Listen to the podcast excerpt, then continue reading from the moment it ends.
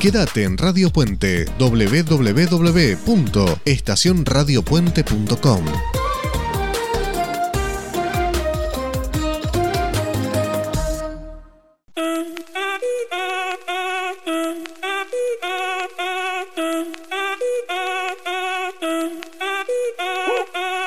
Si el ritmo te lleva a mover la cabeza, ya empezamos como es.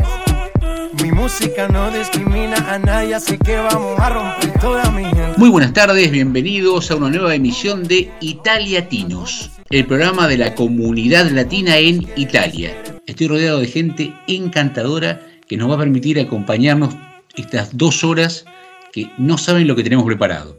Empiezo de sur a norte. Eh, Guido, muy buenas noches, ¿cómo estás? Hola, buenas tardes a todos. Muy bien por acá, ya con el viernes. Así que muy tranquilo, una muy buena semana. Mara, muy buenas tardes. Buenas tardes a todos. Aquí desde Sicilia, Mesina. Eh, un tiempo maravilloso, frío. Tenemos el Etna cubierto de nieve. Un paisaje bellísimo. Así que una muy linda semana. Seguimos subiendo al norte. Nos ponemos en la región de Marque, San Benedetto del Tronto. ¿Quién está ahí? Sabrina. Hola, muy buenas tardes a todos, muy buen viernes.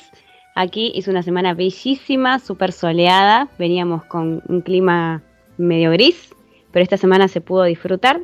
Y tengo que decir que hubo mucha repercusión en las redes sociales de lo que fue el inicio de Italiatinos la semana pasada, así que muy contenta por eso. Vamos todavía a seguir sumando oyentes. Eh, Alessandra, muy buenas tardes, ¿cómo estás? Buenas tardes, ¿cómo están? ¿Todo bien? Disfrutando un poco el sol de Milán, haciendo un recorrido en el Duomo y es tarde para empezar los aperitivos en las terrazas de Aperol. Qué lindo, un aperitivo así en una terraza mirando el Duomo, qué lindo. no te pide nada el cuerpo, Alessandra. Vamos cuando quieran por acá para, para irnos juntos a recorrer por ahí. Me parece lindísimo. Eh, un poquito más al norte, Victoria desde Bérgamo, ¿cómo estás? Fantástica por acá, ¿cómo están ustedes? Buen viernes para todos. Una semana radiante. Acá en Bergamo, en Dalvin, especialmente donde yo vivo, 17 grados todos los días, así que todos contentos, incluso Picolino. ¿Saben quién es Picolino? No. Mi canario que canta chocho los días de sol, así que él también. Súper felices. Hablando de, de calor, eh, la persona que voy a presentar hoy, el otro día puso un, post en Instagram diciendo hace calor 15 grados y estaba contentísima abrazada a su esposo. Alejandra, muy buenas tardes, ¿cómo estás? Buenas noches, no, muy sí, muy contento, por fin, para mí 16 grados es la gloria, así que estábamos súper contentos, salimos a caminar a la mañana y no nos morimos de frío por primera vez eh, así que muy, muy contentos. Después de haber hecho dos inviernos seguidos, uno en Argentina y uno acá, estamos anhelando el verano, por favor. Ya llegará el verano y nos moriremos de calor, te puedo asegurar. y la pregunta, eh, ¿le pasó alguno algo particular esta semana que nos quiera contar? Bueno, acá por, por esta zona tuvimos un poco de fiesta acá en el norte de Italia. Eh, especialmente en Lombardía y en Piemonte se festeja la Gioviana, que es la quema de un, muñeco de paja con forma de bruja. Así que si vieron eh, los bomberos por ahí apagando algo, no era un incendio, porque resulta que esta, este muñeco de paja se lo prende fuego y lo que simboliza un poco es eh, dejar atrás todo lo malo que pasó en el año pasado y un poco renovar la esperanza para el año que comienza. Así que un poco de fiesta por acá, hablé con una italiana y dice que esta es una tradición liberadora, decía para ella, y un poco me hizo pensar en nosotros, los inmigrantes, que también hemos dejado muchas cosas atrás y también muchas cosas buenas que hemos aprendido a soltar del año pasado y que bueno, que ahora ya no pueden ser parte de nuestro presente. Así que muy bien, por acá empezando este febrero con todo después de haber quemado la Joviana. La Joviana qué lindo empezar a, incorporar y a todas las tradiciones distintas que hay a lo largo de Italia, que uno dice, tiene tan poco espacio y hay un montón de cosas que uno no conoce, tan, tan particulares. Ya creo que con el correr de los programas vamos a ir eh, conociendo algunas más. Y una pregunta, Alejandra, si nos quieren llamar y nos quieren escribir a nuestro WhatsApp desde Europa, ¿qué número nos tienen que, escribir? Bueno, dentro de Europa pueden escribirnos al 34 63 05 96 21. Y si nos quieren llamar desde afuera de Europa, nos pueden eh, llamar al más 39 34 63 05 96 21. También nos pueden escribir a italiatinosradio.gmail.com. Te agradezco muchísimo y estamos ya por empezar este programa que se, se las trae. Radio Puente, acortando distancias.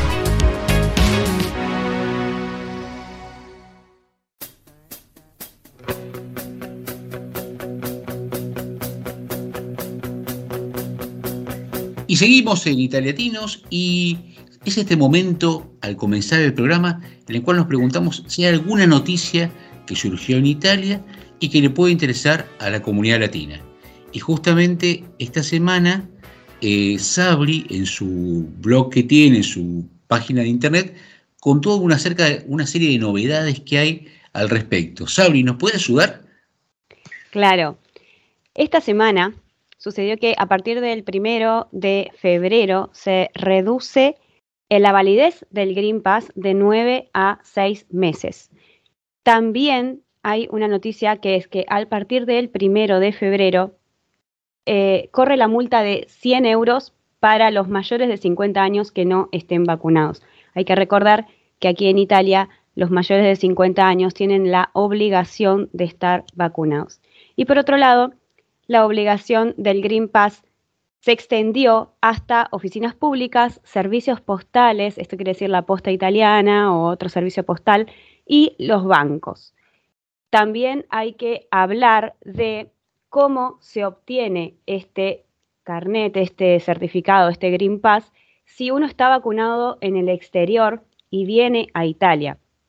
Hay mucha discordia en esto porque se dice que el certificado obtenido eh, en el exterior de vacunas permitidas por la EMA o sus combinaciones permitidas sirve aquí cuando uno llega para tomarse un tren hasta llegar a la ciudad donde llegue. Hay mucha gente que lo ha hecho, hay mucha gente que no le han permitido viajar de esta forma, o sea que hay bastante discordia en esto. Lo cierto es que uno puede acceder a este Green Pass sacando un turno en la ASL, en la mm, asistencia sanitaria local de la ciudad donde llega, esta asistencia sanitaria local te va a pedir eh, tu pasaporte, el códice fiscal en algunos casos, en otros no lo piden, y el carnet de vacunación con el código QR. Les van a dar por mail lo que se llama un outcode.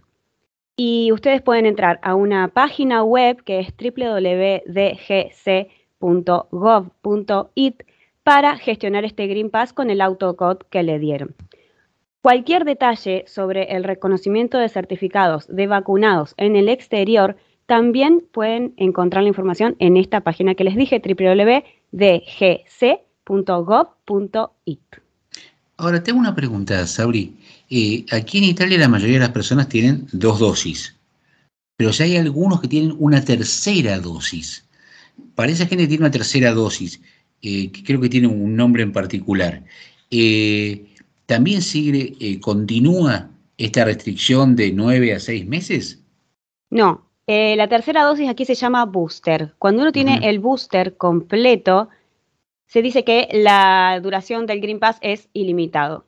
Esto es, esta restricción es para los que tienen dos dosis de vacunas o para quien quiera adquirir el Green Pass con dos dosis de Sputnik o las vacunas chinas más una tercera dosis de Pfizer o Moderna, también adquiere este Green Pass eh, que, no te dura para siempre. Siempre te tenés que poner otra dosis que, de refuerzo para obtener este Green Pass que no tiene vencimiento, digámoslo así. Hay otra cosa que hay que decir. Mara, ¿querías comentar algo? Sí, quería comentar algo porque mm, lo que sucede aquí en Italia es que si uno tiene COVID, presentando los certificados de cuando eh, con el PCR negativo y luego el PCR que ya estás libre del COVID, esto aquí en Italia se toma como una dosis de vacuna.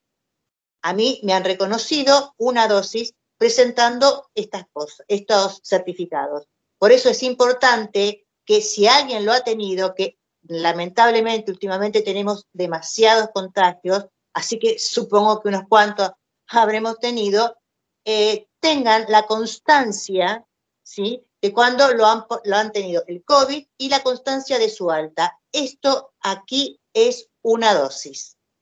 Muchas, muchas gracias eh, por, por, la aclaración. Mara, guardar los papelitos, por favor, ¿sí? Tanto el positivo como el negativo lo tenemos guardado porque nos va a servir muchísimo. Sabri, contanos algo más. Sí, quería aclarar que hay una diferencia aquí entre lo que es el Green Pass reforzado y el Green Pass base. El Green Pass base es el que uno obtiene con un simple PCR, quien no tiene la vacunación completa. El Green Pass reforzado, que es este es el que sirve para entrar a todos los lugares en que te piden Green Pass, eh, es con las tres vacunas o dos vacunas. ¿sí? No, no, no entrar con el Green Pass base a restaurantes, a cines, teatros, no, te piden el reforzado. Perfecto, clarísimo, clarísimo, clarísimo, clarísimo. Le hago una, una pregunta.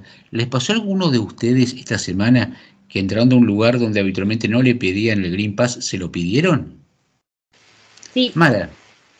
Sí, eh, yo siempre voy al supermercado, al supermercado de Co, que tiene también un, un cafecito donde se toma algo. Eh, todas las veces que fui, tomaba el cafecito, después de hacer las compras o antes, sin ningún problema. Esta vez no tuve problemas, pero sí me pidieron el Green Pass para poder sentarme a tomar el café. Mirá vos, me encanta ir a hacer las compras y terminar con el cafecito hasta rey pipicucú, me encanta. Totalmente. Por Dios, qué, qué, qué, equipo encantador que tenemos. A mí me pasó hoy para hacer tiempo, mientras que le esperaba a mi hija que salía del colegio, quise entrar a, a la Rinascente de, de Monza para, para, pasear un poco, para escuchar linda música y pasear un poco. Y estaba el guardia que siempre me saludaba del lado de adentro, estaba del lado de afuera hoy y me pidió el Green Pass. Eh, Alessandra. Yo estuve también en el, en el Fiordaliso, que es un shopping muy grande que tenemos acá en Milán, Rozzano, y en la entrada, por ejemplo, del Primark, eh, piden el sí o sí con entrar con Green Pass. Y así ah. con muchos negocios que vos querías ingresar al negocio, podés circular en el shopping, pero para entrar a los negocios te piden el Green Pass. Mira vos, Victoria. Mira, acá en Dalmine habituamos en un café que tiene una parte externa cubierta y una parte interna.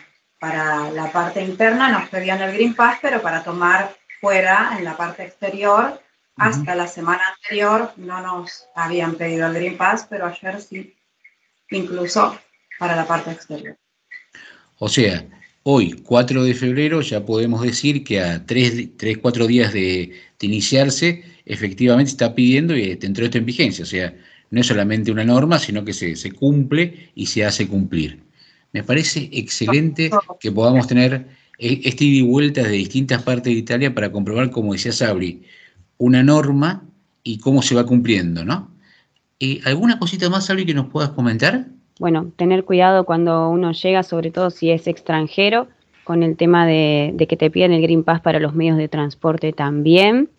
Eh, hay que aclarar que bueno, que el Green Pass base te sirve para trabajar, para transportarte en medios públicos, pero no más que eso. Siempre sirve el Green Pass reforzado, o sea, aconsejo que quien venga del extranjero eh, traiga las vacunas eh, correspondientes que acepta la EMA. Estas son Pfizer, Moderna, eh, Hansen de Johnson Johnson y AstraZeneca. Perfecto. Y ustedes verán que somos siete personas. En realidad no somos siete, somos ocho personas. Porque como este programa sale por Radio Puente, hay un puente muy, pero muy, pero muy largo que llega desde Italia hasta la ciudad de Miramar en la provincia de Buenos Aires. ¿Quién está ahí? Aldo. Aldo es nuestro operador, que es el que maneja todos los hilos y hace que nuestras voces salgan divinas y nuestros fondos lindísimos. Le vamos a pedir a Aldo que ponga sus dedos en acción y nos pase el primer tema musical del programa de hoy. De música ligera del grupo argentino Soda Stereo, ya. Tengo una buena canción para cantar, a ver. Ella durmió al calor de las masas Yo desperté queriendo soñarla. La palabra de ustedes. Algún tiempo atrás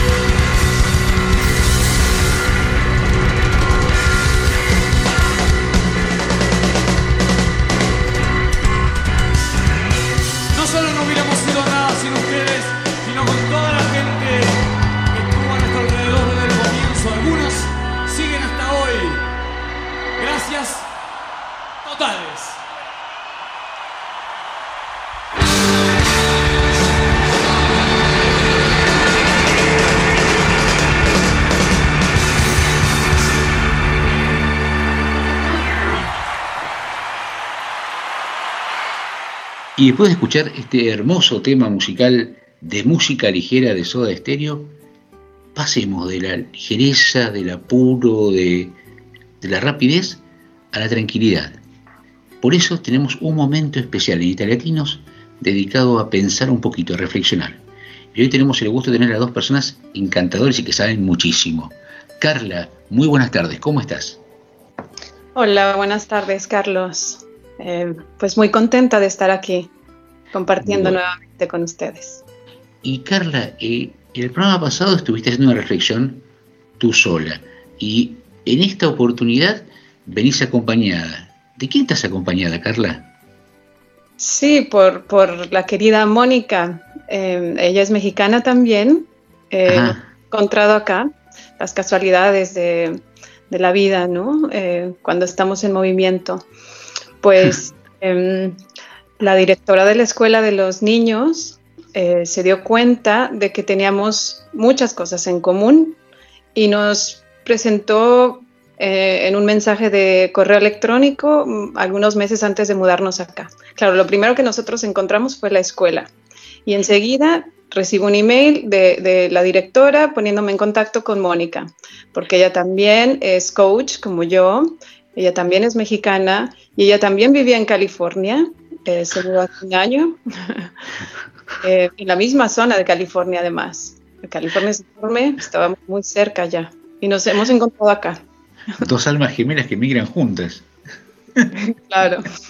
Además tenemos gustos en común. Nos encanta ir a correr alrededor del lago. Caramba. Llevamos el paso. Sí. Bueno, eh, me muero de ganas de escuchar la Mónica. Hola, ¿qué tal? Mucho gusto. Es un placer estar aquí con ustedes. Yo soy Mónica Cita y sí, estoy encantada de, de pues, haberme encontrado con Carla y también conti contigo, Carlos. Y bueno, un poquito sobre mí, sí, también soy coach de salud integrativa y estudié comercio internacional y finanzas y est estuve muchos años trabajando en California. Nací en California, pero crecí entre México y Estados Unidos. Soy de Guadalajara. Uh -huh. y, y sí, como dice Carla, la directora de la escuela me mandó este correo electrónico y yo de hecho no conocía ninguna mexicana en Italia. Uh -huh.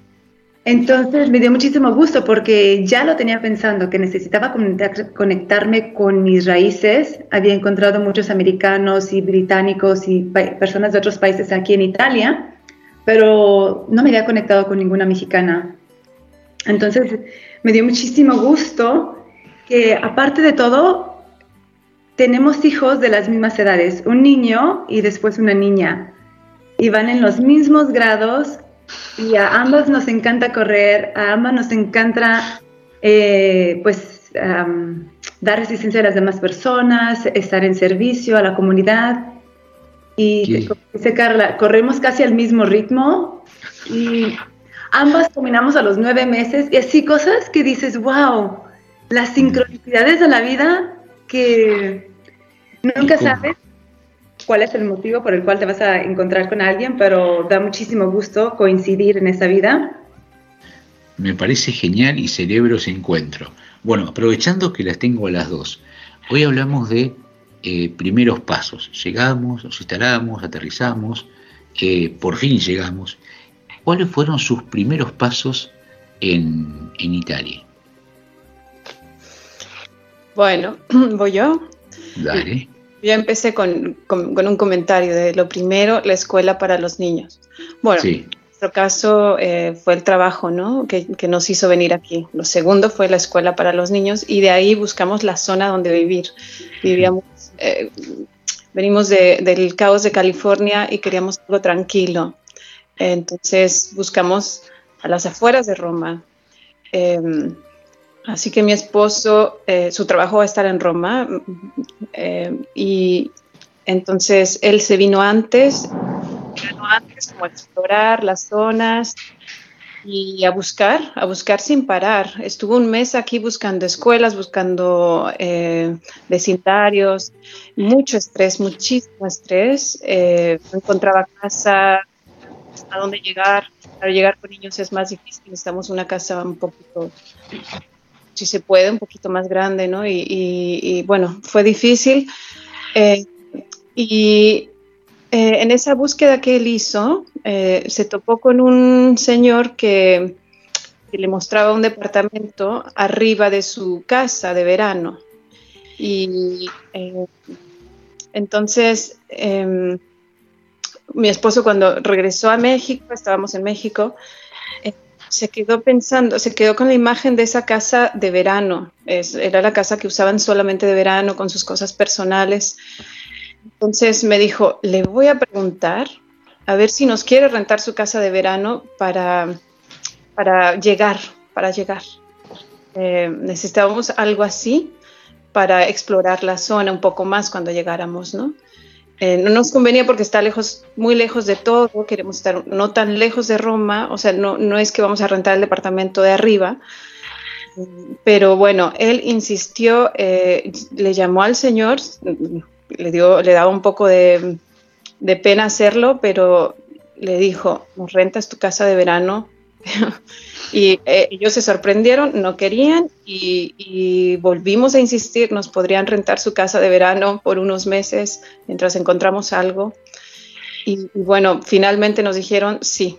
Y eso fue lo que hizo la, la llegada fácil, porque llegamos aquí, está todo armado, la casa es bonita, eh, claro, la tenemos que desocupar antes del verano, pero eh, lo que quiero decir es, es que eh, a veces tenemos que mm, buscar, insistir para proteger nuestra llegada, hacer lo, lo más que podamos para, para, llegar y que no sea todo tan, tan sorpresivo, tan, tan improvisado. ¿Y bueno. cómo fue tu caso, Mónica? Bueno, en mi caso, yo ya llevo un año y medio en Italia. Uh -huh. Puedo decir que estaba yo escuchando la reflexión que hacía Carla la semana pasada sobre la escalera, ¿no? Que algunos sí. están a, a, ciertos, ciertos peldaños de la escalera y otros uh, más abajo y otros más arriba, ¿no? Bueno, tuvimos la suerte de que yo soy mexicana, pero mi esposo es italiano uh -huh. y teníamos ya varios años eh, buscando la oportunidad adecuada para regresar a Europa. Él quería regresar a, a Italia o, o, a Europa en especial para estar más cerca de, sus, de su familia, porque ya tenía 13 años fuera de, del país. Y bueno, justo nos acabamos de mudar a Nueva York, de California, en, el, en noviembre del 2019. Entonces nos tocó la, el inicio de la pandemia en Nueva York. Uh -huh. Pero un poco después, mi esposo encontró la oportunidad adecuada para mudarnos a Italia y tuvo la fortuna de encontrar trabajo en Roma, que es su ciudad natal. Uh -huh. Entonces, fue el verano del 2020, apenas nos, habíamos mudado a Nueva York, o sea, nueve meses antes, y porque, bueno, por las complejidades de la pandemia, no pudimos regresar a California, despedirnos de mi familia, entonces eso causó un poco de estrés en mí. Pero imagínate nada más volar del aeropuerto John F. Kennedy, uno de los aeropuertos más traficados del mundo, y llegar al aeropuerto y, y que esté vacío. Esto es julio del 2020. Llegamos a Italia y mi suegro fue al aeropuerto a recogernos, pero lo único que pudimos hacer es, por, no lo sé, en ese entonces no había eh, exámenes de COVID accesibles a todo el mundo, no había vacunas, entonces lo que pudimos hacer es llegar, nos vimos, ni siquiera un abrazo nos dimos por la precaución que estábamos tratando de tener, nos prestaron un coche y nos prestaron las llaves de un apartamento a las afueras de la ciudad y nos fuimos a encerrar por 14 días, a hacer una cuarentena. Claro. Para que todo estuviera bien, que no hubiera ningún problema. Entonces, afortunadamente, en el periodo de la pandemia, Italia se movilizó mucho e hizo muchos este, sistemas y programas en línea. Por ejemplo, el de la entrega de, del mandado al domicilio no era muy común antes de la pandemia. Entonces, Italia, digamos, ciertos aspectos de la economía italiana cambiaron y se movilizaron para estar accesibles al Internet. Entonces, bueno, eso nos ayudó bastante en, en el periodo de la pandemia. Y bueno, sí, estamos aquí ya. y una palabra que decía recién Carla y que un poco lo, lo ejemplificabas vos. Esto del nerviosismo, del estrés, de la ansiedad. ¿Y cómo se maneja? Lo, lo digo yo. Este, Dale. Más que nada, por ejemplo, para mí lo digo como con una frase, ¿no? Roma no se creó en un día. y, y bueno, es acordarse que todo es temporal, que al inicio de una migración siempre va a haber muchísimo más, más estrés porque hay muchas más cosas que hacer. Entonces, respirar profundo, enfocarse en el momento, en el momento presente, saber que poco a poco se van a ir logrando las cosas, hacer una lista de todo lo que se tiene que hacer, porque bien sabemos algunas cosas que tenemos que hacer y algunas otras, porque el país es diferente, no se sabe. Entonces, informarse, llenarse de recursos saber qué es lo que se va a hacer, escribir la lista. Y un, una nota muy importante que, que, suelo dar yo también a mis clientes es dormir bien. Mucha gente lo da por hecho, pero es súper importante dormir bien para descansar y un, un tip que puedo dar es dejar los electrónicos al, al menos una hora antes de ir a dormirse para que el cuerpo se vaya relajando, especialmente la mente. La mente necesita relajarse, puede uno hacer un poco de meditación, leer o simplemente tratar de acostarse más temprano de lo común para tener pues fuerza y energía al día siguiente. Ah, me encantó. Estoy tomando nota porque es espectacular lo que me acabas de decir y ya lo voy a aplicar. Yo y en casa. Mónica, ¿podemos agregar algo? Sí.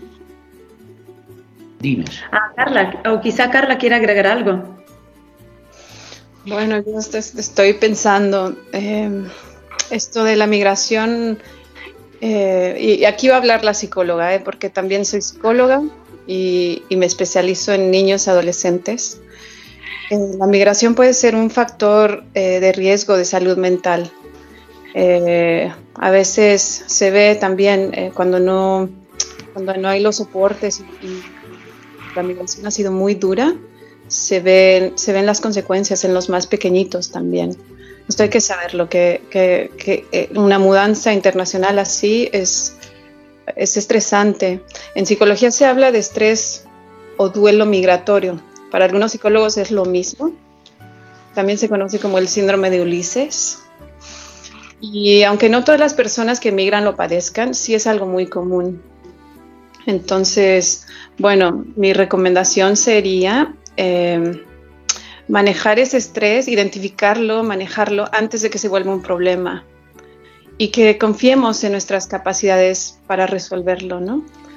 Entonces, bueno, sería identificarlo, observarnos, eh, ver a los, más pequeños y estar migrando con nosotros, eh, ver cómo, estar checando cómo van, cómo ha cambiado su conducta, su estado de ánimo, estar tratando de identificar algo ¿no? a nivel emocional. Y bueno, también esto que ya he insistido, lo he dicho antes, eh, de, tratar de, de, hacer redes, amistades, de tratar de protegernos, proteger nuestra llegada y nuestros primeros pasos, ¿no? nuestros primeros meses tratar de evitar ponernos en situaciones de vulnerabilidad. Em, recordemos que estamos vulnerables en, otro país, especialmente al inicio. Todo nos afecta más. Em, no sé, eh, también puede ser que te sientas como que no estás en tu territorio y a veces tomes un rol como de mm, más sumisión, puede ser. Esto se ve en algunos inmigrantes, ¿no? O, también, no sé, eh, el, pensamiento puede ser eh, bastante cambiante, ¿no? Un día te sientes muy bien, el otro día lo denigras todo, al otro día idealizas todo, no sé, hay una desregulación, estamos vulnerables y, y bueno, a veces se complica más cuando no se encuentra trabajo, pero bueno, yo insisto, eh, hay que tratar de ser positivos, de tener paciencia y de, buscar, buscar las cosas que nos van a hacer bien, ¿no? Tratar de protegernos, proteger la familia. Y, recuerden que las herramientas están en nosotros mismos, en nuestra cabeza. Y, también, vamos, eh, con calma podemos nosotros mismos organizar en, la cabeza esta experiencia de la migración. ¿no? Y, también quizás, ojalá, ayudar la mente de, los niños a que ellos puedan organizar también en su cabeza lo que ha sido la migración. ¡Wow! Qué, qué, poco tiempo, qué profundo todo lo que han dicho en este poquito tiempo. Eh, yo decía, pensaba cuando vos dices armar redes, y bueno, por ahí este, este proyecto que estamos haciendo que se llama Italiatinos, nos puede servir a todos, a nosotros y a nuestros oyentes, para esas redes que vos estás justamente aclarando recién, esas amistades, poder hacer un, hacer un grupo, hacer un encuentro y que seamos un espacio donde cada inmigrante latino que esté en Italia se encuentre representado y pueda acudir cuando tenga un problema o ganas de contar algo, ¿no les parece? Sí, hermoso, definitivamente. Es que es que estamos, sí, además e, el mundo entero, ¿no? Estamos en, situación de vulnerabilidad con tantos cambios, eh, y armando redes es la forma que podemos hacer frente. Imaginemos el, mamut que, que, antes, cuando empezábamos la civilización, eh, solamente lo vencíamos juntos, ¿no? con solidaridad, organizándonos para atacar el mamut si tenemos un mamut, pues esa es nuestra salida en, grupo. Buenísimo. La semana pasada fue la escalera, hoy es el mamut. Te agradezco muchísimo, Carla. siempre, es una forma lindísima de contar las cosas. Eh, Mónica, Carla, muchísimas gracias. Eh, fue un momento delicioso y es un, es un momento central y fundamental de Italiatinos este espacio que tenemos de reflexión. Les agradezco muchísimo y les deseo un hermoso fin de semana. Muchísimas gracias. Buen fin de semana. Buen fin de semana para ustedes. Muchas gracias y continuamos en Italiatinos.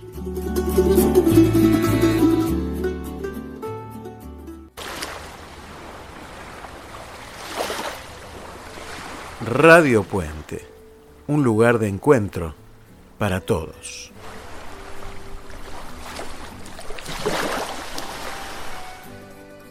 Seguimos en Italiatinos y un momento que no puede faltar en el programa. Y claro, estamos en viernes. Terminamos, terminó la semana. No hay más obligaciones, viene el sábado y domingo por delante. Y la cena del, viernes es distinta, no es igual a todas. Eh, le quiero preguntar a cada uno de ustedes cómo es la cena del día viernes. A ver, Alessandra, contanos cómo es en tu familia un viernes a la noche. Mi familia, un viernes a la noche es el único día de la semana donde se come pizza. Pedimos pizza. Acá la tradición, muy ustedes saben que las pizzas en Italia son como individuales. Así que se pide la pizza con uno su gusto y es el único día de la semana donde tomamos Coca-Cola o y cerveza. Si no en la semana se toma vino y agua. es como el día de fiesta, eh, que es típico de la tradición en realidad, o sea, toda la familia que es italiana es típico de la tradición, que es un día donde se come algo distinto de la, del primero, segundo y fruta que se come todos los días. Pregunta, hay, hay un tabú enorme en Italia con la pizza con fruta, la pizza con ananá. ¿Cómo funciona eso? Acá la, pizza no, no lleva ananá. Ah, a mí me ah. encanta la pizza con ananá, aclaro. A la Argentina, la pizza nuestra argentina con jamón y ananá, pero acá la pizza es eh, o, sea, o de tomate, queso y con algún agregado más, pero la pizza no, no lleva ananá. Bien, la vera pizza italiana, perfecto.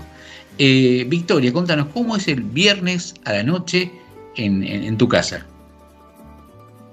Bueno, el viernes tiene un toque especial porque acá en Balmine los jueves hay feria y en esa feria conseguimos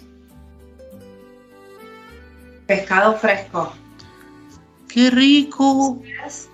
Claro, los viernes probablemente estemos friendo algunos pulpitos o haciendo un salmón o lo que hayamos conseguido el jueves en, la feria. Es una linda tradición porque está lindo ir este, hasta la feria a encontrar las cosas frescas, ¿no? Y contame, ¿y, los chicos se, enganchan a comer pescado variado? Sí, sí, sí, sí, les gusta. Mira vos, porque, porque en Argentina hay pejerrey, lenguado y olvídate. no hay nada más. Nada más. Y si no, el filete de merluza que yo odio. Claro. Pero bueno, acá nos acostumbramos a comer otras cosas, son riquísimas, el atún, especialmente el cocido, yo nunca lo había cocinado. las postas de atún. y para mí lo único que existe del, atún es en lata, nada que ver estos churrasquitos de atún que quedan riquísimos a la plancha, así que la verdad que un enamoramiento con el pescado. Qué rico, qué rico. Eh, Mara, contanos, en el sur, ¿qué tiene una en la mesa tu casa el viernes a la noche? Bueno, este viernes particularmente eh, tengo una invitación a la casa de una amiga. Aquí gusta mucho que la gente tenga una campaña.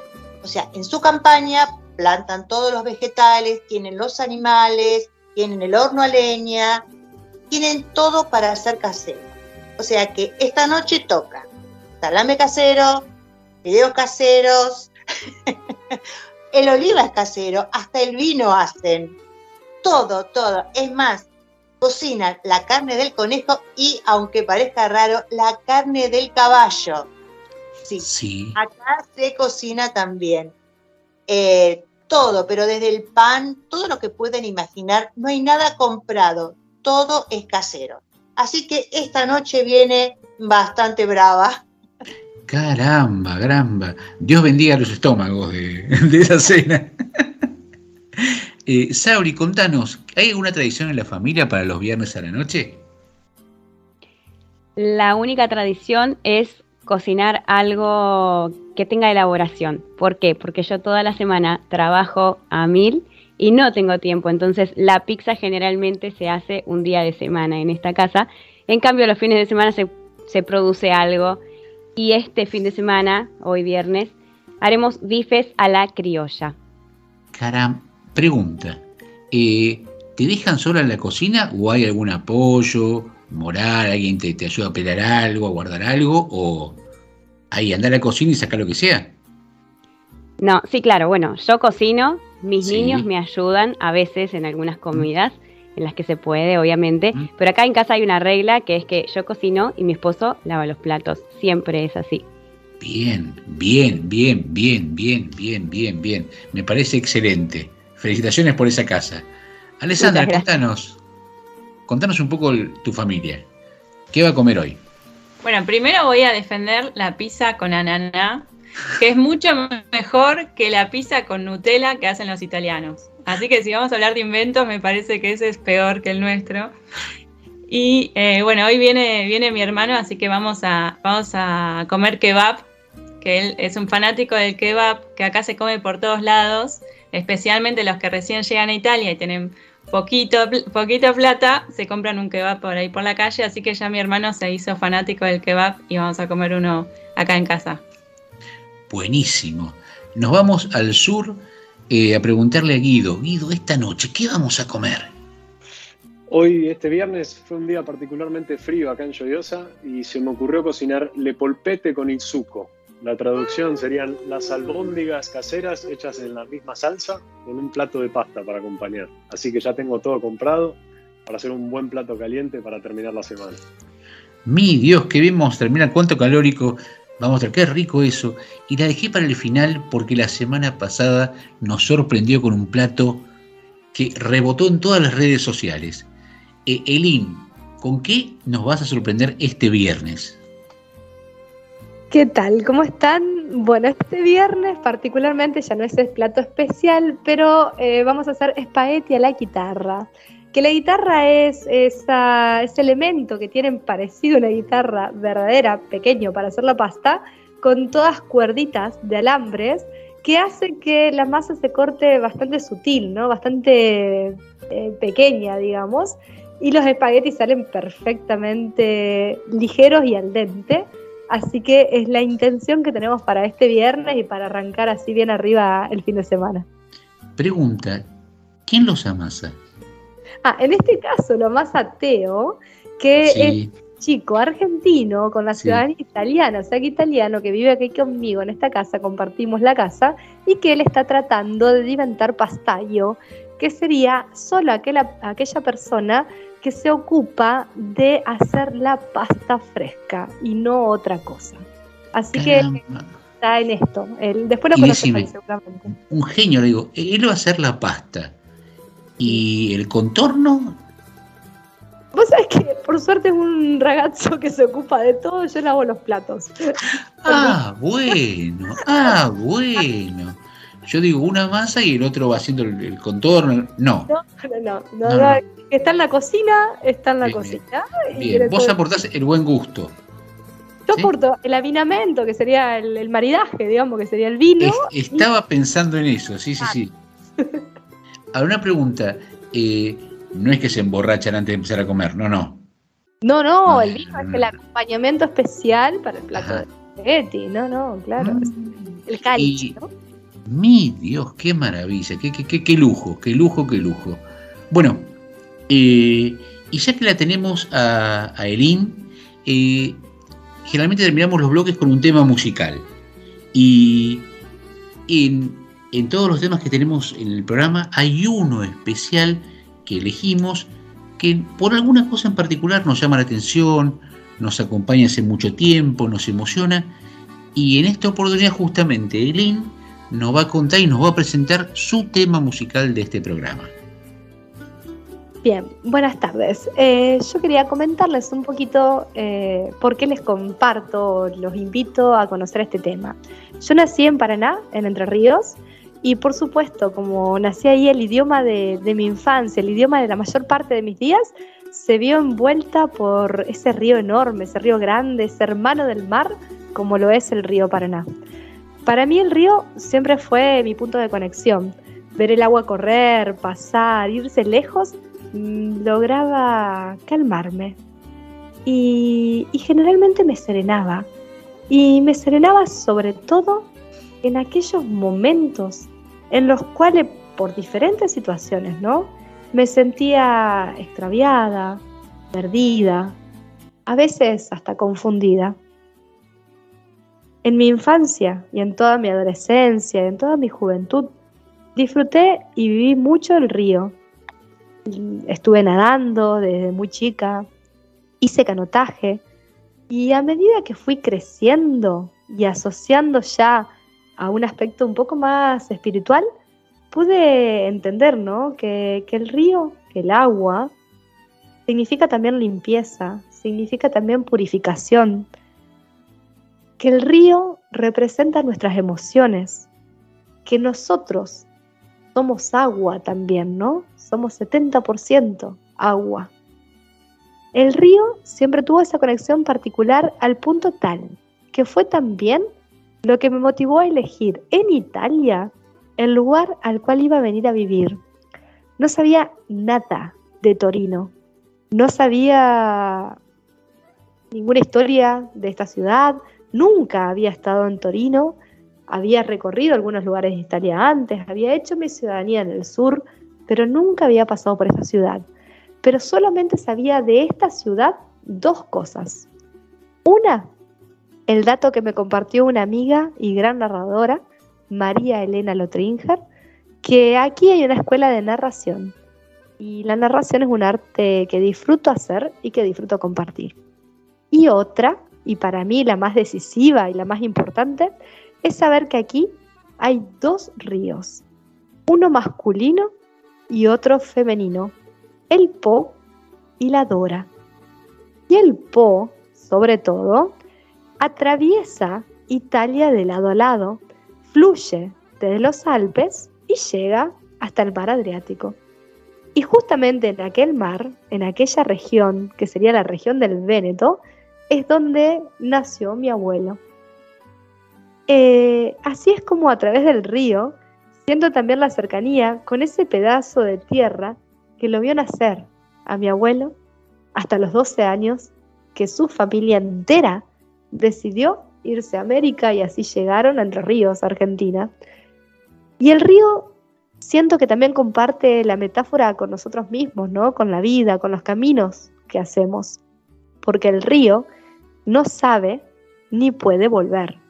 Y nosotros, una vez que partimos, por más que volvamos, ya no seremos los mismos. Por ello, los invito a escuchar Río Secreto de Pedro Aznar, en este caso interpretado y acompañado por eh, Teresa Parodi, un canto al río, a nuestros sentires, a las aguas, a las venas de nuestra tierra.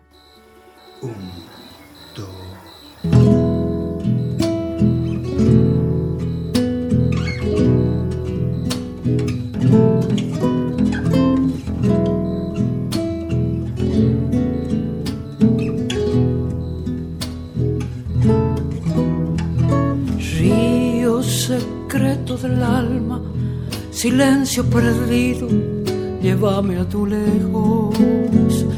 Quiero robarte la flor, tu infinito fulgor y los dulces recuerdos. Sé que has guardado el idioma feliz de la infancia en tu andante sin tiempo.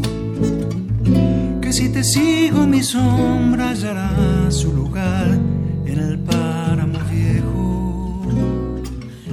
Quiero aquietar mi canción con un suave temblor a la lumbre del leño.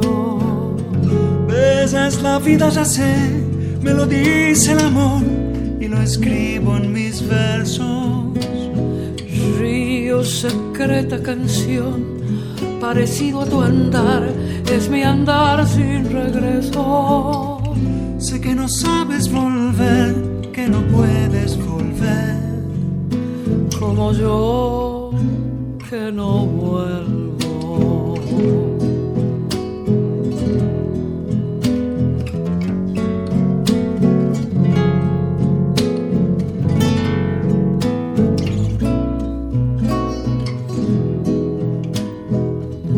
Río, secreta canción, parecido a tu andar, es mi andar sin regreso.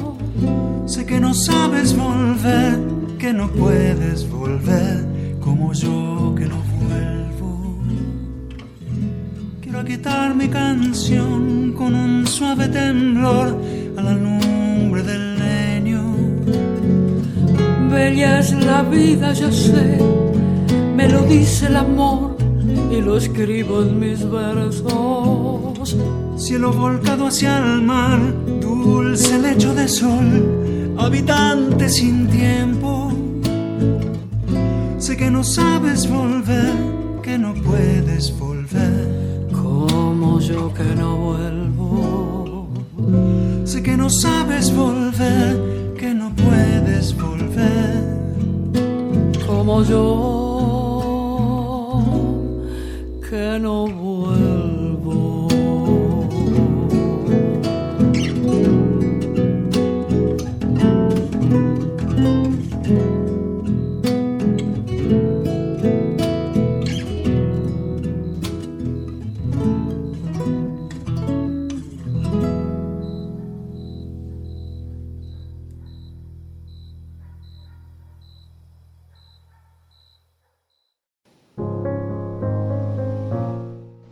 La leyenda que los Reyes Magos camino a Belén perdieron de vista la estrella que los guiaba.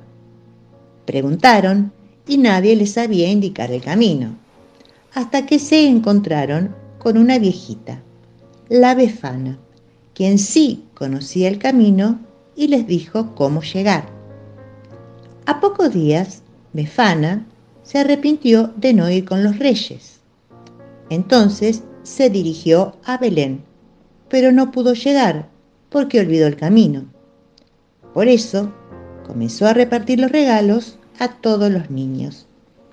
Es así que en Italia, cada 6 de enero se celebra la Epifanía y es la Befana, una anciana muy dulce, quien deja los regalos a todos los que se portan bien. Si no fueron buenos, recibirán un carbón. Así que ya saben, si están en Italia el 5 de enero, dejen en la puerta una naranja o mandarina y un vaso de vino para que la befana recupere fuerzas. Y a ver qué te deja, juguete o carbón.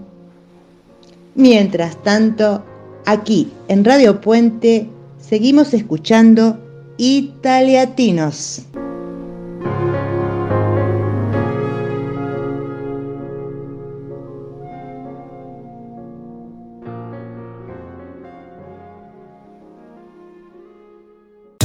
Quédate en Radio Puente www.estacionradiopuente.com.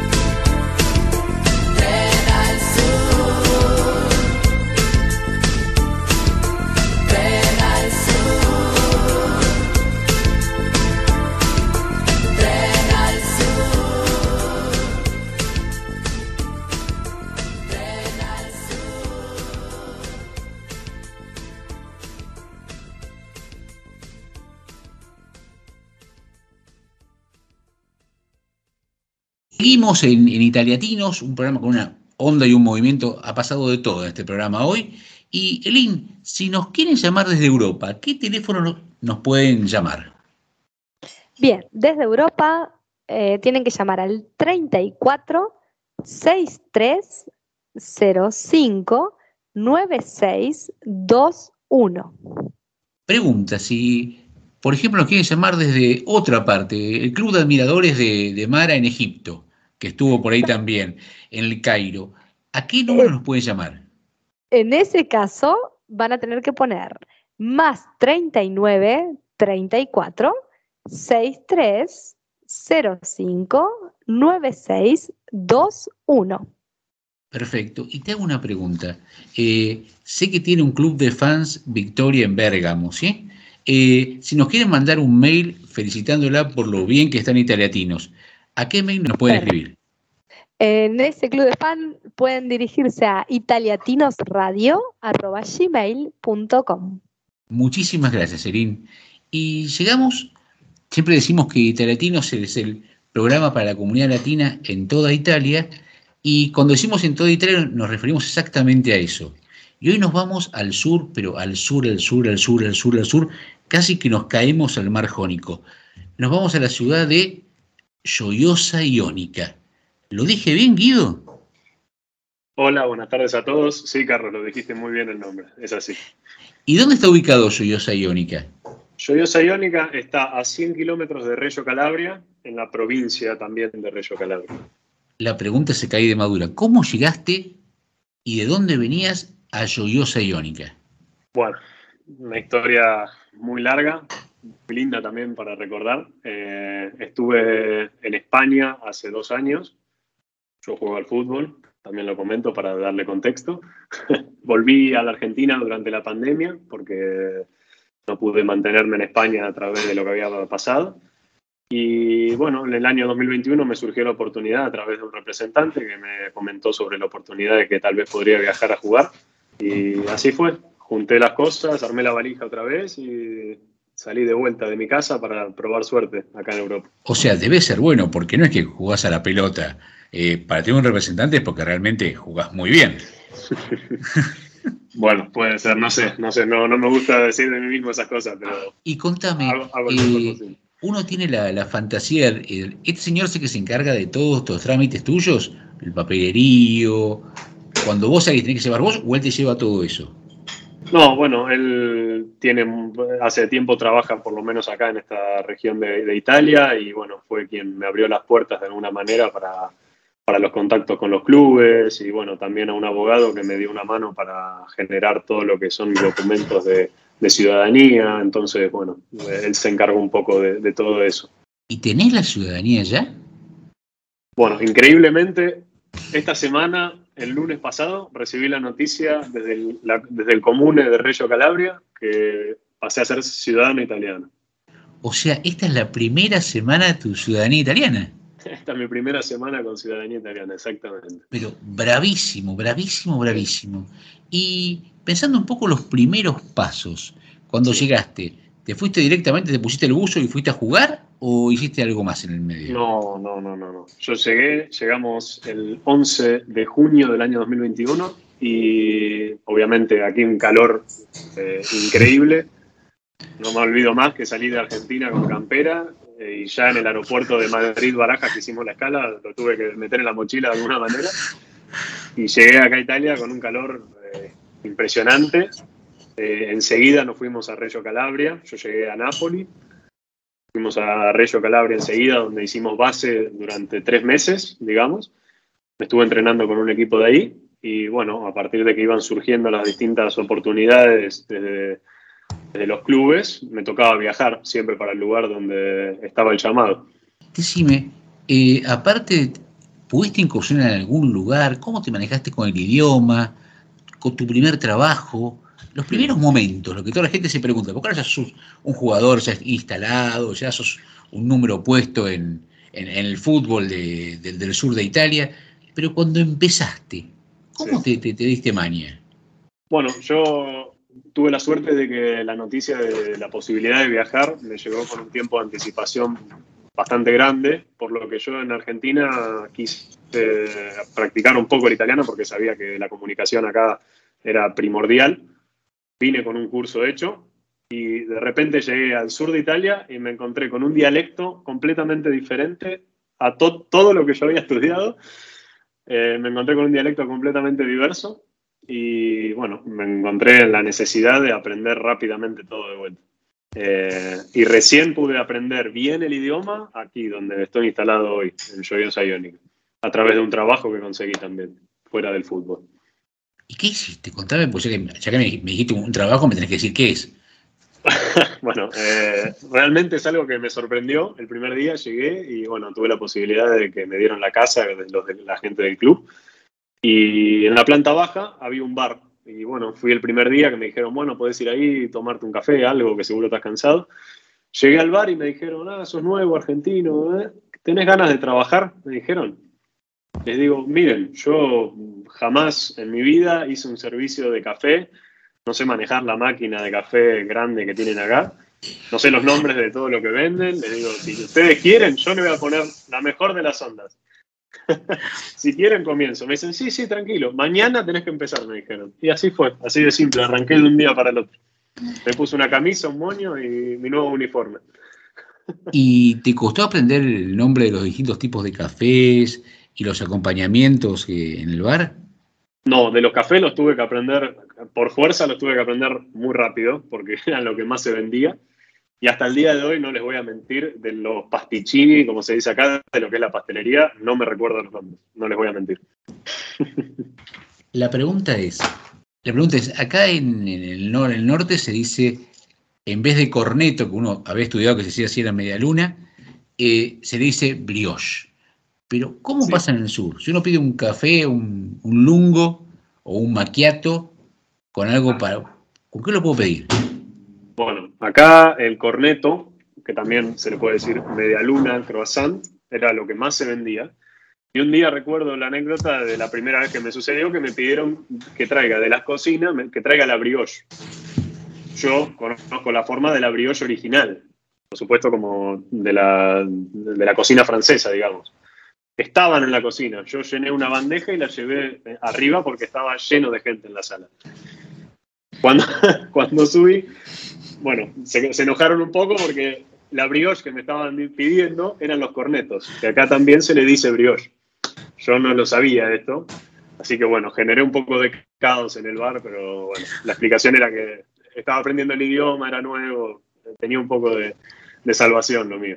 Eh, el derecho de piso pagaste. El derecho de piso, tal cual, así. ¿Cómo es? Porque acá en, eh, se dice que, en el norte eh, el almuerzo, que es muy, muy importante en Italia, acá es la pausa pranzo, es rapidito comer algo y listo. ¿Cómo es el tema de, un almuerzo, una comida en el sur? ¿Es abundante, no es abundante? Mm. Bueno, durante, para el desayuno, por ejemplo, la gente suele consumir el corneto con algún otro pastichini, es decir, algo de la pastelería, con un café. Eso suele ser el desayuno por excelencia, digamos. El almuerzo acá no, no encontré nada de especial en cuanto a abundancia ni nada, pero sí que se consume mucho lo que se le dice aperitivi acá en el sur de Italia, que significan varios platos, como es en España lo que se conoce como las tapas, que traen varios platos diversos de, preparaciones, con algún trago, puede ser alcohólico o sin alcohol. Eh, bueno, eso es lo que vi que más se consume y por ahí evitan la parte de hacer algún primer plato, segundo plato con postre y lo cambian por esto que se llama aperitivo. ¿Y qué descubriste que desconocías completamente y te terminó de conquistar a nivel gastronómico en, en Joyosa sí. En sí. hay un, en la parte de pastelería también, hay una elaboración que se llama pasta yoyosana. Es un bizcocho de crema pastelera que tiene vainilla y un glaseado de azúcar con una cereza por encima, que es característico de acá de la ciudad. Y bueno, justo el bar donde yo trabajé tiene muchísimos años de, trabajo ya que existe y por lo que dice la gente y me han hecho saber, eh, es uno de los lugares donde mejor lo hacen. y tiene 1200 calorías de tener. Por lo menos, sí, por lo menos. No pude permitirme mucho porque la actividad que hago no me lo permite. Me imagino, me imagino. Uno, lo tuve que probar porque, bueno, Después de eso, cuatro, kilómetros a trotar para bajar el... Por lo menos, sí, sí, sí. y contame, ¿qué actividades se desarrollan en Lluviosa Iónica? ¿Qué, actividades económicas? Bueno, aquí en Lluviosa hay muchísimas plantaciones, hay mucho de naranjas también. Eh, está la, parte marítima en el mar, en el mar Iónico, que bueno, la parte de pesca y todo, que en realidad mucha gente de aquí se traslada a Reggio Calabria, que es la ciudad un poco más grande que tenemos cerca, y o van un poco todavía más al norte, como me ha tocado ver, en, por ejemplo, en Tropea, que va la gente a sacar el pez espada, por ejemplo. Es una actividad y se consume mucho acá el pez ¿Y has podido ver la, has podido ver la pesca del pez espada? He podido ver la pesca en el verano pasado, eh, ahí en la ciudad de Tropea, que sacaron un par de, de los peces espada que jamás había visto en primera persona y quedé completamente sorprendido. Dicen que son enormes, ¿puede ser? Son enormes. Yo mido un metro ochenta y siete y lo vi de cerca y me pareció todavía más grande. Caramba, debe ser todo un espectáculo poder, para uno que no conoce, verlo, ¿no? Sí, sí, sí, realmente es impresionante. Qué, qué, increíble, qué increíble. Y Dime, ¿cómo te, te cuál, que no te había preguntado, cuál es tu posición cuando juegas al fútbol? Bueno, yo soy arquero o portiere, como se le dice acá en Italia. ¿Y no es una, posición medio sacrificada la de arquero? Completamente. Siempre tenemos la, siempre digo que tenemos la, la, mirada encima constantemente. Somos el único que no puede cometer ningún error porque estamos a la vista de todo. Se puede equivocar el delantero y siempre va a estar el mediocampista para solucionarlo. O si se equivoca el mediocampista, estará el defensor pero si me equivoco yo, la pelota generalmente está dentro del arco y significa un gol para el otro equipo. Entonces, sí, es un poco sacrificado, pero realmente a mí me encanta. Esa es una posición que te tiene que gustar mucho para hacerlo. Una, una vez le hicimos una, entrevista a Ubaldo Matildo Filiol, al jugador, al, arquero de, principalmente River, que fue arquero de la selección en el año 78, cuando Argentina ganó el primer mundial de fútbol, y él decía que cuando debutó le hicieron cinco goles. Y él dijo, bueno, chau, me sacan acá, eh, o aguatero u otro puesto, pero arquero nunca más. Y dijeron, bueno, perfecto. Eh, ese, por supuesto, el próximo partido no fue al titular, pero aprendió y evidentemente aprendió muy bien porque fue un arquerazo, ¿no? Pero es así, es tal cual. Y aparte del arquero, yo digo siempre que para ser un mejor arquero se aprende a base de que te metan goles, porque así se aprende de los errores. Si no, no se aprende casi. Y te quería hacer una, pregunta como para terminar.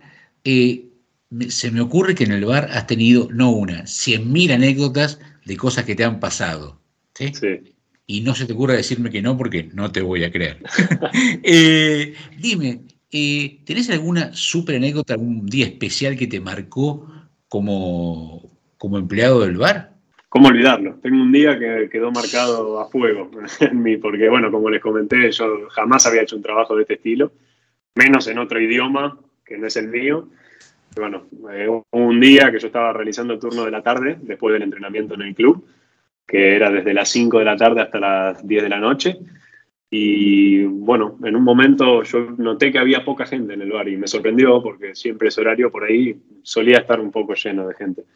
Y de repente me dicen que estaba viniendo un grupo de Sicilia que ya habían llamado para, para reservar el bar.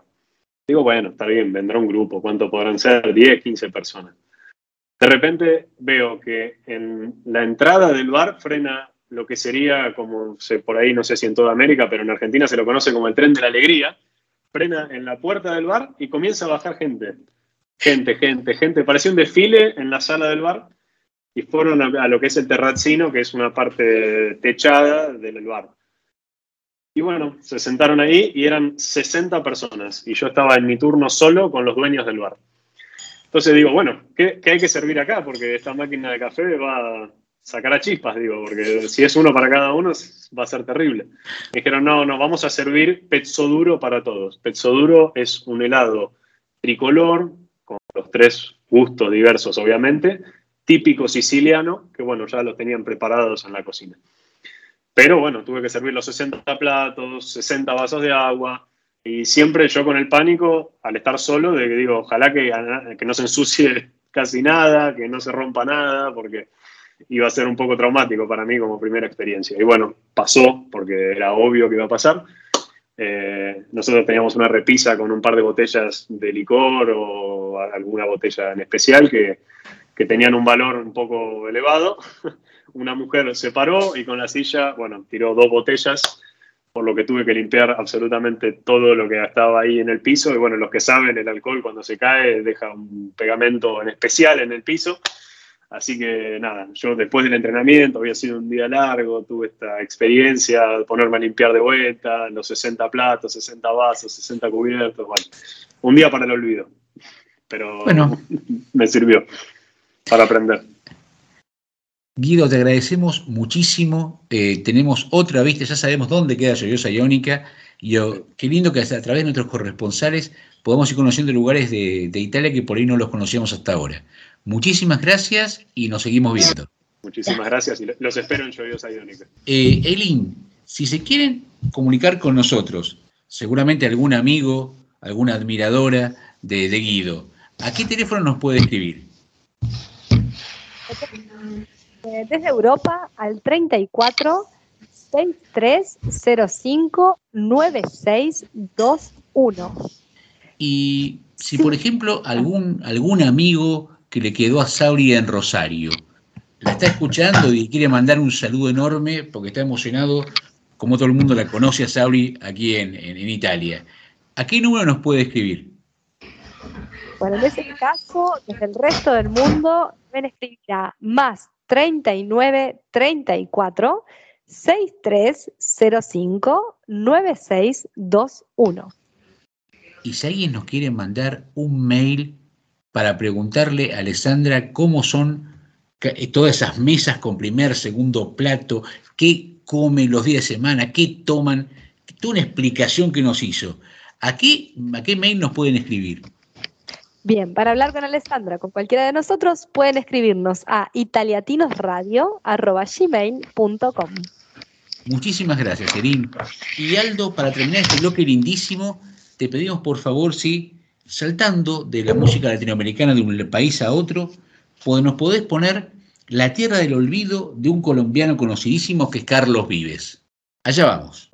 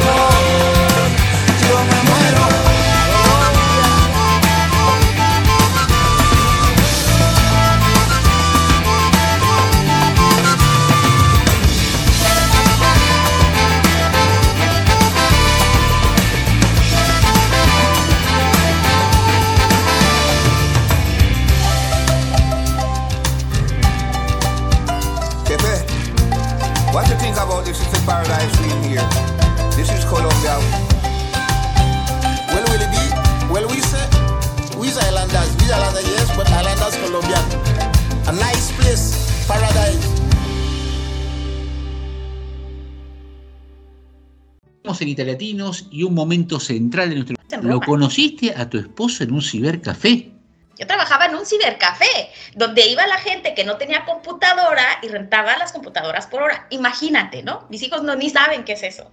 Entonces yo trabajaba en un cibercafé y es ahí en donde conocí a mi marido en unas vacaciones. Él también como turista necesitaba eh, rentar una computadora con internet por horas y ahí inició la historia en, una, en un ah, cibercafé. Así es caramba, qué complicado explicarle esto a los chicos más jóvenes que ni saben lo que es un cibercafé. Totalmente, ya no existen. Es que ya no, no existen. Aquí en Europa, eh, en Italia no existen. Caramba, caramba. Y estuviste acá en Italia eh, hace 16 años, estuviste en Roma y aparte de pasear, eh, estuviste de turista, trabajaste, ¿qué hiciste en Italia? Yo durante la universidad lo que hacía era todos los veranos irme a un país diferente y viajar y, y trabajar unos meses y viajar otros meses. Tenía en ese tiempo universitario tres meses de vacaciones, entonces yo sabía que en Europa eh, trabajaba un mes y viajaba dos meses. Y así fue la aventura, ¿no? Me vine aquí sin dinero, eh, como ya le había hecho en otros países, estuve en Estados Unidos, Canadá, Inglaterra. Eh, esa vez vine a Roma a, a trabajar, porque siempre con la gente que tenía este tipo de vida de, de trabajar y viajar, vas corriendo la voz en qué países hay trabajo, en español, porque yo no hablaba italiano. Y me habían dicho o Roma o Venecia. Yo dije, pues bueno, vámonos a Roma. Y fue en eso que yo me vine a esas vacaciones literalmente para pasar seis meses. En ese tiempo el visado para mexicanos era de seis meses. Eh, me vine a Roma, pero yo tenía pensado regresarme a México. O sea, nunca pensé quedarme acá, pero conocí a mi marido y yo me regreso a México. Él vivía en Israel y se fue conmigo a, a- México, ¿no? Y años después, por azares del destino, eh, siempre quisimos regresar a Italia. Roma para mí es espectacular, es hermoso, de verdad, para mí Roma es increíble en todos los aspectos. Y eh, siempre quedó la idea de regresar a, a Italia, ¿no? Pero cuando decidimos ya emigrar, regresar con familia, con hijos, con un proyecto de, en mi caso, de emprender, yo abrí una comercializadora de productos chinos, Roma no era una opción para poner negocios, ¿no? Para ese tipo de productos industriales no era opción y la opción era Milán. Entonces llegamos a, a- a Milán en primera instancia. Ahora no vivimos en Milán, vivimos en un pueblo cerca, ¿no? Pero, pero no vivimos en Milán, pero en la zona, digamos. Eh, hablabas de que viniste con familia. Eh, llegaste 22 de diciembre con tu esposo. ¿Tus hijos de qué edades? Uno y dos años. Súper pequeñitos. Sí. Eh, y dime, eh, no pudiste conseguir una casa. ¿Qué hiciste? no podía conseguir una casa y la verdad fue un proceso muy desesperante porque, a ver, yo estudié finanzas y eh, muchos años tenía mi vida como que muy estructurada, numérica, los, eh, entraba, salida, o sea, yo tenía un Excel con mis gastos e ingresos mensuales, ¿no? Así por muchos años. Y tenía mi presupuesto mensual cuando me vine a vivir para acá, ¿no? Y entender de que por una renta de una semana en un hotel era lo que pagaba una, un mes en una casa, ya me sacaba de mis casillas. O sea, ya me urgía conseguir una casa, pero todo el mundo me decía que hasta después del 7 de enero era cuando se abrían las agencias e iniciaría a buscar. Entonces eso representaba casi, tres semanas, ¿no? Do- dos semanas y cacho. Y bueno, así, así me tocó estar por un tiempo, pero al final, pues sí, sí conseguimos, conseguimos casa, ¿no? Y contame, ¿cómo fue esa primera casa que consiguieron? La primera casa con la cual me sentí súper agradecida fue un depa de 11 metros cuadrados. Yo no sabía ¿Cómo? que existían ¿Cómo? casas completas en 11 metros cuadrados. En México no existían, mi ciudad, yo, yo no soy de la Ciudad de México. Eh, a lo mejor en Buenos Aires, que están, es- todas estas grandes ciudades a lo mejor tienen estas metraturas. Bueno, en mi ciudad, en México no existen, existen. Entonces, Dos repente adultos y dos niños de biberones, porque eran, ¿sí? es- eh, no caminaban. La chiquita no caminaba, el chiquito estaba iniciando a caminar, bueno, ya, ya caminaba un poco, eh, y fue la única que nos aceptó. Así que lejos de verlo como algo malísimo, yo estaba súper agradecida de que alguien me había rentado eh, un mes, un mes la casa, ¿no? Y así fue, Sí. 11 metritos todos. Eh, Sabri, ¿qué te gustaría preguntarle a Irma? Hola Irma, buenas tardes. ¿Vos crees que es difícil alquilar o conseguir alquiler siendo extranjero, en la condición de extranjero? Yo no creo que es difícil. Yo sé que es dificilísimo. Es dificilísimo. Y, de, verdad, al menos en mi experiencia fue muy complejo. Y, tuve, una, tuve experiencias eh, de, de racismo que yo nunca me las esperé, ¿no? Muchísimo racismo. Yo no creía, yo, yo venía con dinero y venía con un proyecto empresarial. Yo en México estamos acostumbrados a que si pagas por una renta de una casa, si tienes el dinero que corresponde, pues la rentas, ¿no? Pero no nunca agregué el factor racismo, ¿no? Y sí, contrato de trabajo. Yo no tenía un contrato, obviamente recién llegada, no tenía contrato de trabajo, pero en mi caso ni siquiera lo buscaba. No, no, no era, mi intención nunca fue trabajar. Entonces, para trabajar para otros, pues para una empresa. Entonces, eh, cuando empecé a hacer estas primeras llamadas, porque estas primeras semanas de recién llegada no estuve con agencias inmobiliarias, sino por teléfono a particulares, y en cuanto me escuchaban el acento de migrante, me decían, no, si eres extranjera, no. Literalmente, si eres extranjera, no. Y el caso que más me lo dejó en claro, porque yo dudaba, ¿no? Yo decía, ay, bueno, pues a lo mejor es que, pues no sé, ¿no? Yo pe pensaba que no era racismo, hasta que una señora tuvo eh, la eh, la manera de decirme, mira, eres extranjera, no te voy a rentar. Entonces yo le dije, no, no, pero mi esposo es italiano, él es italiano. Y me dijo, ah, tu esposo es italiano. Déjame, le pregunto a mi marido a ver si les puedo rentar. Menos de un minuto me regresa la llamada y me dice, no, eres extranjera, eh, aunque él sea italiano, no, no les voy a rentar. Y yo, ah, o sea, comprobé que pues sí era el factor de racismo. Y lo mismo sucedió cuando empecé a ir con inmobiliarias. ¿No? O sea, era, eh, ahí ya más bien era el factor de que no tenía contrato de trabajo.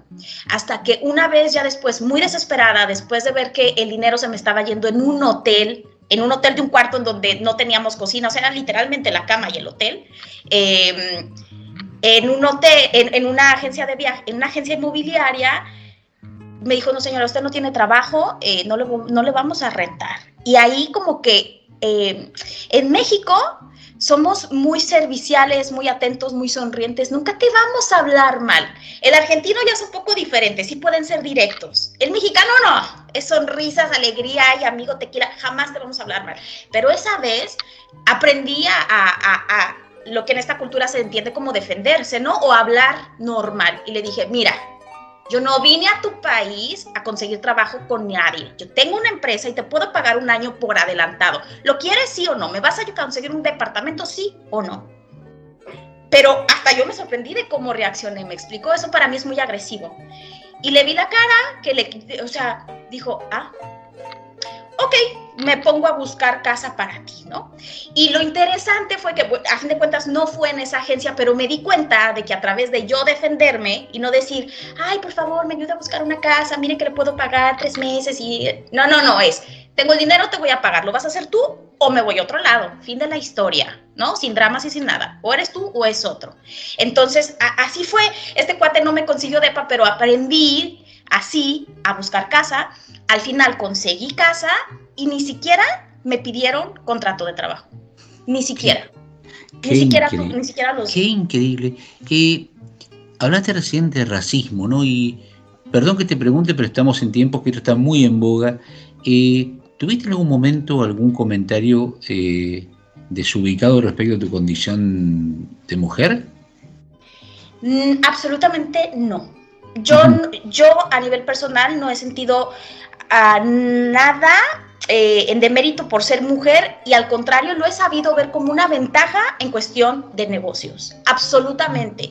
Mi trabajo es visitar empresas y, y es visitar al, al, de compras, siempre. Por lo general los gerentes de compras, la verdad es que casi todos son, son hombres. Entonces ya el hecho de, de, de que ahora sí ellos es una extranjera que los visita, que el trato es muy amable, por así decirlo, algo diferente con lo que se enfrenta la realidad aquí. Entonces, a mí el hecho de ser mujer mexicana me ha abierto las puertas muchísimo, porque hay mucho turismo italiano en México.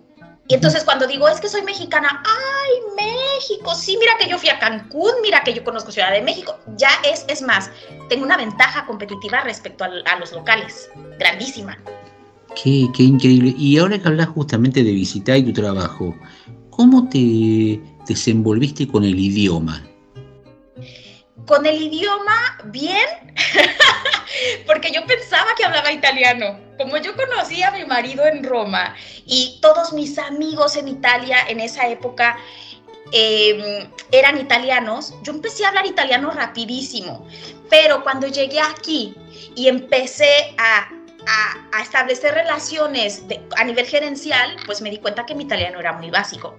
Entonces, literalmente me puse a estudiar yo sola, soy muy autodidacta al día de hoy en muchas áreas de mi vida y literalmente me puse a estudiar sola, pero me puse a estudiar, no lo dejé al ahí se va, no, me puse a estudiar, me puse a leer más en italiano para tener un vocabulario un poco más... a- acorde al nivel en el que me estaba moviendo, ¿no? Y creo que es muy importante poder tener un nivel de lenguaje acorde al nivel en el que quieres desenvolverte, ¿no? Y, y- y fue lo que hice. Todavía me falta aprender. Yo no hablo perfecto italiano, pero para tener una plática de negocios eh, lo, lo puedo hacer, ¿no? Y se me perdonan muchas faltas por el hecho de ser extranjera, pero obviamente tengo que hablar bien. Y escri- escribir en italiano mails, ay Dios mío, para mí es, es, es muy... Ay, es muchas formas. Sí, señora, sus órdenes. Ay, en México no se hace tanto así, ¿no? Entonces, pues tienes que aprender. Es así, ¿no?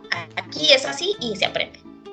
Y dime si, si alguien que nos está escuchando desde México o de otro lugar Latinoamérica y hay esta fantasía de, ah, bueno, yo voy a Italia, me llevo mis cosas, emprendo, voy a importar, eh, no sé, dulce de leche, voy a importar arepas. ¿Qué hay de todo eso? ¿Tanta fantasía? ¿Es fácil? ¿No es fácil? Yo, en estos nueve años que tengo viviendo aquí, yo tengo nueve años siendo consultora de exportaciones latinoamericanas a comunidad europea, ¿no? Obviamente con especial, o sea, en donde más tengo solicitudes es para Italia porque vivo acá, ¿no? Y hace nueve años yo sí puedo decir que, que, que cuando tenía prospectos que me decían, es que quiero llevar cosas típicas, alimentación típica, yo decía, ay, este hombre no sabe en dónde se está metiendo. O sea, Italia es de los países más nacionalistas a nivel mundial en cuanto a todo. Pero cuando es gastronomía italiana, el italiano absolutamente prefiere la comida italiana respecto al resto del mundo, ¿no? Entonces, hace nueve años yo decía, no, es una locura. Hoy en día, hoy en día, están súper abiertos a la, sobre todo a alimentación, alimentos sanos, superfoods latinoamericanos. Más después de la pandemia, Latinoamérica produce mucho alimento. Eh, Perú, México, Ecuador, tenemos superfoods. Entonces, eh, absolutamente el italiano, como cuida mucho su alimentación, su estética, los alimentos latinoamericanos tienen un grandísimo potencial. Ha cambiado mucho el mercado en los últimos años. Eh, ¿qué nos querías preguntar? Bien, eh, buenas tardes Irma, ¿cómo estás? Eh, conociéndote a través de estas palabras que nos estás diciendo y a través de tu vida, ¿no? De cómo llegaste a Italia, de lo que decidiste y de este descubrirte a ti misma en, en poder hablar la voz del otro, ¿no? La voz del que está aquí y como esto que dijiste, defenderte, ¿no?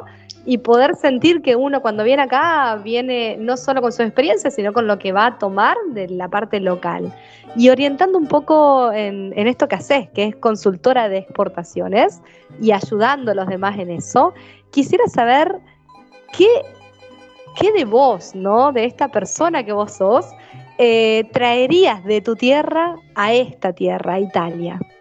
Yo, alimentos procesados. Alimentos procesados, para mí, todo Latinoamérica tiene un potencial enorme en alimentos procesados. Pero ah, mira, qué bueno que me lo preguntas, Elin, porque si tienes dinero, absolutamente me iría por, eh, por alimentos procesados, ¿no? Todo Latinoamérica tiene muchas cosas que hacer y todo Latinoamérica somos países en vías de desarrollo que nos mantenemos pobres porque exportamos productos agro sin ningún proceso de transformación, sin ningún valor agregado. Si otro país asiático o africano da la palta en 0.002 centavos más barato el kilo, ya perdimos el negocio. Entonces, eh, seguimos repitiendo patrones de pobreza, ¿no? Pero si, si, buscamos repetir un patrón de pobreza de los países desarrollados, de los países que generan dinero, es procesos con valor agregado. Y si lo pongo en mi realidad latinoamericana, procesos de valor agregado para los alimentos. Absolutamente traería alimentos, pero como te decía, si tienes dinero, ¿no? Si no tienes dinero, yo exportaría servicios. Argentina, por ejemplo, tiene muchísimo intelecto en cuestión de diseño, diseño industrial, diseño de, de, objetos, ¿no? Eh, eh, ingenieros, México tiene muchísimos ingenieros, Colombia tiene muchísimos ingenieros, mismo Venezuela tiene ingenieros. Exportación de servicios es algo que no contempla tanto a inversión y es totalmente realizable, totalmente. Te hago la pregunta al revés.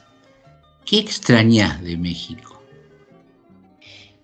Mi familia. Mi familia nada más. La comida aquí pues me la hago yo. Eh, el clima, pues el verano aquí lo, lo paso a lo bomba, ¿no? Pero si, lo, si fuera a hacer una cosa sería mi familia, nada más. Digo, México es un país increíble, maravilloso, súper guau, pero por trabajo tengo la fortuna también de ir muy seguido. Yo sí voy al menos tres veces al año a México y eso también me mantiene como muy, me, me- me da pilas, honestamente. Pero para mí, mi familia, sí, absolutamente. Eh, vos hablaste del clima y aquí en el norte eh, hay dos estaciones, invierno y verano. Eh, ¿Cómo te llevas con el invierno italiano? Lo estoy aprendiendo a querer. Lo estoy aprendiendo a querer. ¡Wow! La verdad, y, y me sorprende a mí misma en los últimos dos años que, que, que ya no me pongo triste. Los siete primeros años, yo empezaba, no, diciembre, y yo ya me ponía anímicamente mal. O sea, yo no lo entendía porque siempre, eh, la verdad es que soy una persona que me, que me mantengo feliz, por así decirlo, ¿no? Pero yo ya empezaba a ver el cielo gris y el frío ya me ponía triste. Eh, y listo, ¿no? Entonces estoy aprendiendo a quererlo. Eh, Sabri, ¿qué le querías preguntar a Irma? Hablando del choque cultural que uno vive al emigrar, ¿qué recomendación les darías a las familias que están pensando en este momento en emigrar? que, que estén, creo que eh, no lo van a entender hasta que lleguen aquí, pero mi recomendación sería que se den cuenta que están emigrando a otra cultura. Fin. Porque yo veo que los primeros ah, choques culturales y, yo, por ejemplo, caí en depresión, ¿no? Y la depresión era porque seguía pensando en lo que tenía. Ay, es que en México la gente es amable. Ay, es que en México la gente me sonríe. Ay, es que en México la gente me habla. Ay, es que me- seguía sin entender que estaba en otro país y me tomó dos años y depresión. Entonces, no lo van a entender hasta que lleguen aquí. Es otro país, por más similitudes que tengan. Los argentinos tienen muchísimas similitudes con Italia, pero es otro país, es otra manera de relacionarse, es diferente. Eh, eh, Creo que ese sería el consejo. Entiendan que están en otro país y traten de aprender. Yo creo que cuando te mantienes aprendiendo de esta nueva cultura, en lugar de criticarla, ay, es que aquí gritan muchísimo, por ejemplo, aquí gritan muchísimo y es algo que yo sigo sin hacer, pero antes decía, ¿por qué gritan? Ahora ya me dan risa, digo, ay, qué divertido que griten, que hablen así como tan quitados de la pena, ¿no? Pero ya, ya le quité ese, ese velo que yo le había puesto de, ay, qué horrible, ay, qué maleducados, ay, qué groseros. Ay, no, ya me divierte verlos, fin, y no entro, ¿no? Ya es, es otra cultura y aprendo, ¿no? Irma, te agradecemos muchísimo por estas palabras, porque has, puesto el corazón en las manos y nos has regalado a nosotros y a nuestros oyentes que han descubierto una persona increíble que tuvo un montón de problemas, como tenemos todos, pero que después de nueve años los ha superado y hasta se ha permitido amigarse con el clima, lo cual para un mexicano debe ser todo un aprendizaje. Te agradecemos muchísimo, te saludamos y de seguro te vamos a volver a convocar porque fue un gusto charlar contigo en Italiatinos. Muchísimas gracias, gracias a todos chicos, gracias de verdad. Bueno, y Erin, contanos, si alguien se quedó súper, súper motivado, que seguro ha pasado con esta hermosa charla con, eh, con Irma, dentro de Europa, ¿qué teléfono nos pueden hablar?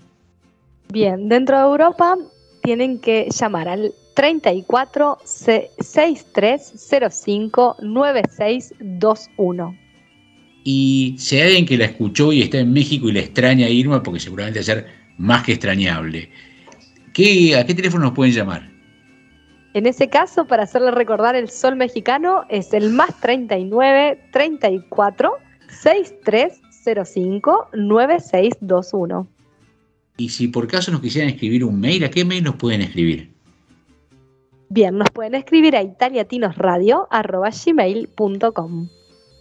Y terminamos este bloque de, Italiatinos con un temazo de un grupo hispano-argentino de los Rodríguez, sin documentos. Aldo, por favor, ponlos en el aire. Gracias.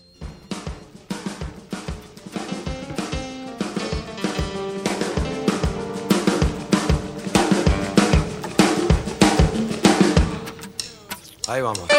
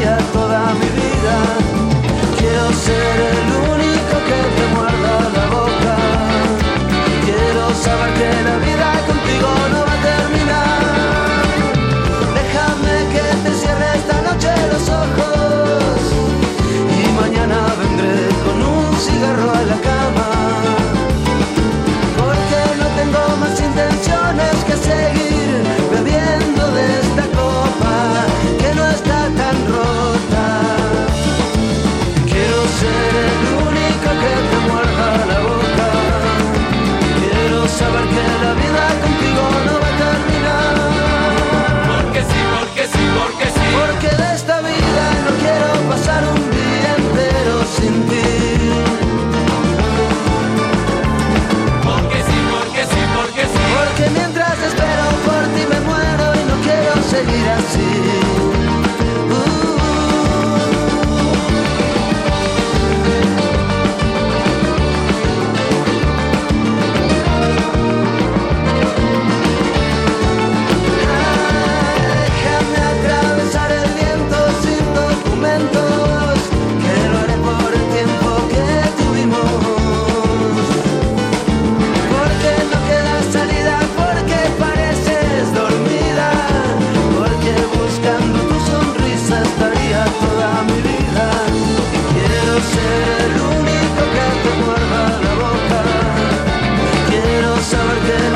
contigo no va a terminar. Porque sí, porque sí, porque sí. Porque de esta vida no quiero pasar más de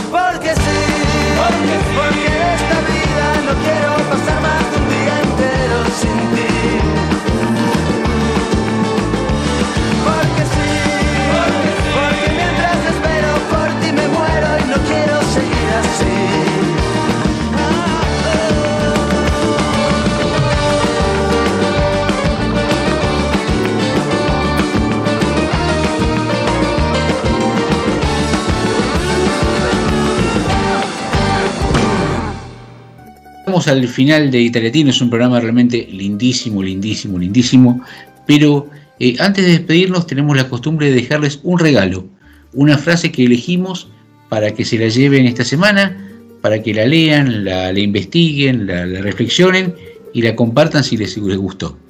Sabri, ¿nos puede hacer el gusto de leer esta frase? Sí, con todo gusto.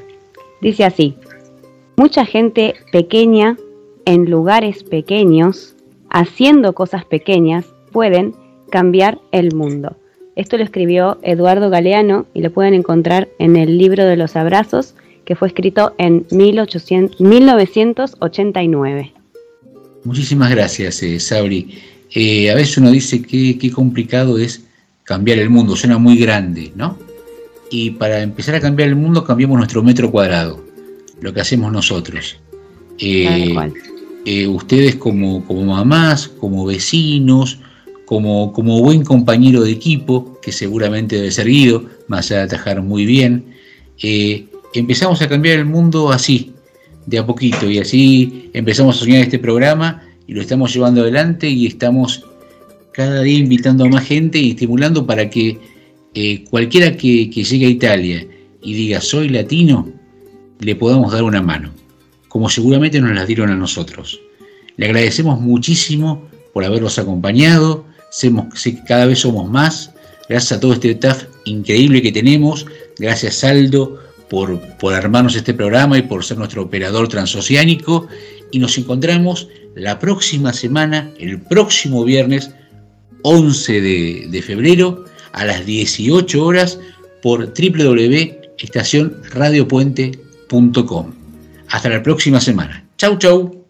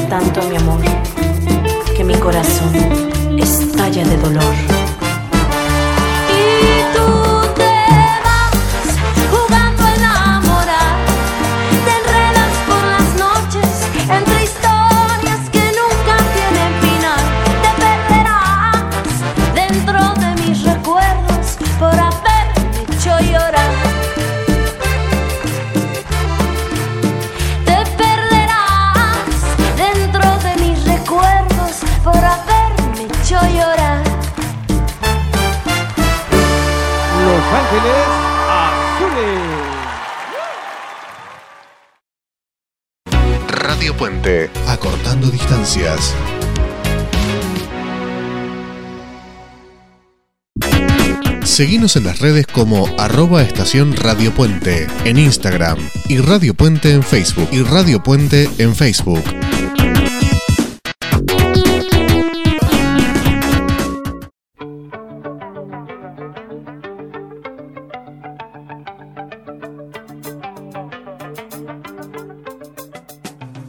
Hola, mi nombre es Aldo Barone y todos los sábados de 10 a 12.30 horas te acompaño con Te Seguiré, un lugar de encuentro para todos.